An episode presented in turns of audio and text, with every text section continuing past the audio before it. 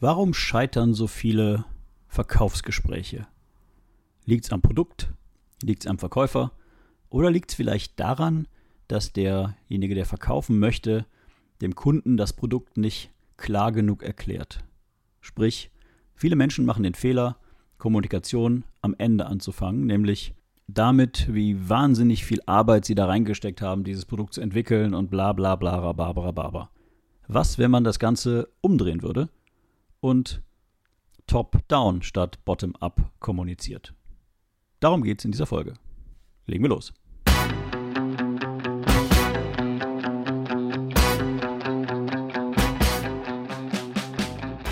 Herzlich willkommen bei Der gefährlichste Mann der Welt, dem Business Coaching Podcast mit Wolfgang Kierdorf.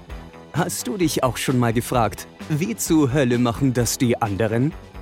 Denkst du auch manchmal, wie geht das? Was ist der Trick?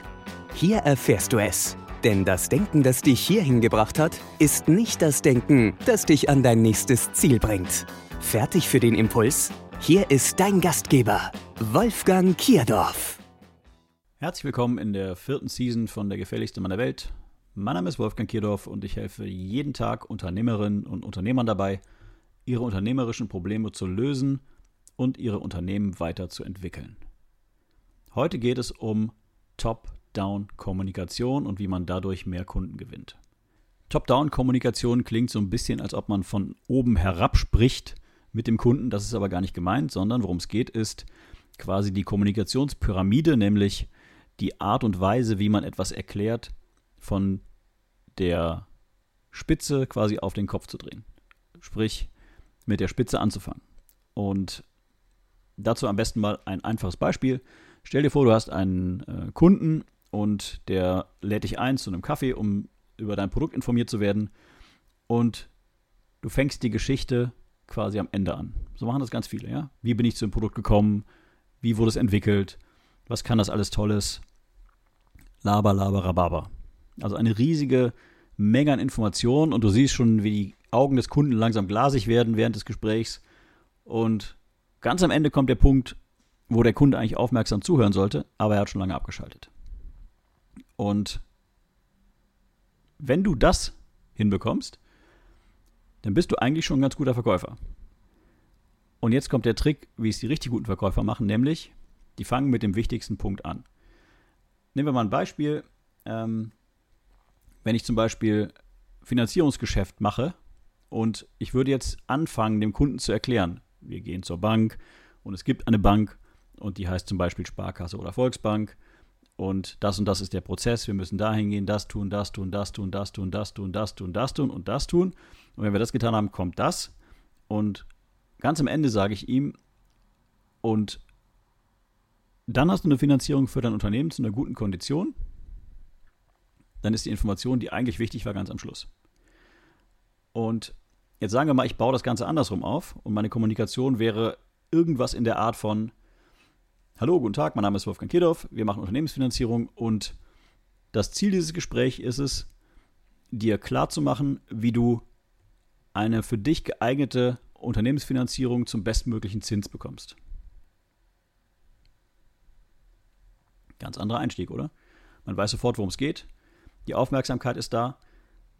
Und jetzt kommt der vielleicht wichtigste Punkt im Nachdenken über diese Art von Kommunikation. Man fängt nämlich jetzt an, von dieser Spitzeninformation quasi runterzugehen und Schritt für Schritt zu erklären. Man kommt aber nicht mehr ins Erzählen. Man labert nicht mehr irgendwelchen Kram drumherum, sondern man versucht jetzt quasi dem Kunden zu erklären, wie kommt es dazu, dass wir diese Spitzenfinanzierung hinbekommen mit einer Spitzenkondition. Also welche Schritte sind dafür nötig? Und vielleicht braucht der Kunde gar keine weitere Information. Vielleicht sagt der Kunde sofort, hey, das ist genau das, was ich gesucht habe. Wo muss ich unterschreiben? Ist mir schon mehr als einmal passiert, dass es so passiert. Das heißt, ich spare mir selber auch Zeit. Ich muss nicht eine Stunde lang auf jemanden einreden oder eine halbe, sondern der Kunde bekommt die wichtigste Information zuerst, dann die zweitwichtigste, drittwichtigste, viertwichtigste und nicht umgekehrt. Ich starte nicht mit Wichtigkeit Information Nummer 500 und arbeite mich langsam nach oben, sondern ich starte mit dem Wichtigsten zuerst. Also, wenn du jetzt über deine eigene Kommunikation nachdenkst, ist die Frage, wenn du zum Beispiel rausgehst und verkaufst, was ist die wichtigste Information, die dein Kunde braucht, wenn du dich mit ihm triffst und sagen wir mal, er hätte nur zwei Minuten Zeit. Ja, also er hätte wirklich nur zwei Minuten Zeit, mit dir zu sprechen und du müsstest ihm in zwei Minuten dein Produkt verkaufen. Was würdest du ihm sagen? Was würdest du ihm wahrscheinlich dann nicht sagen? Nicht, weil es geheim ist, sondern weil es einfach Füllmaterial ist.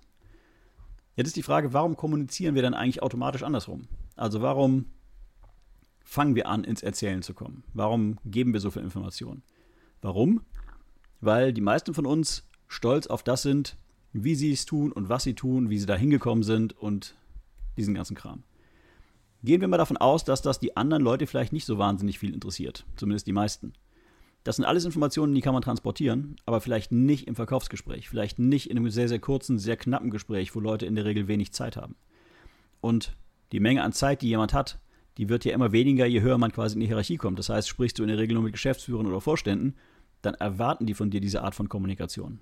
Ja, ich habe ganz oft erlebt, dass Kunden quasi nach 15 Minuten wieder rauskomplimentiert wurden, weil sie nicht in der Lage waren, die wichtige Information am Anfang zu transportieren.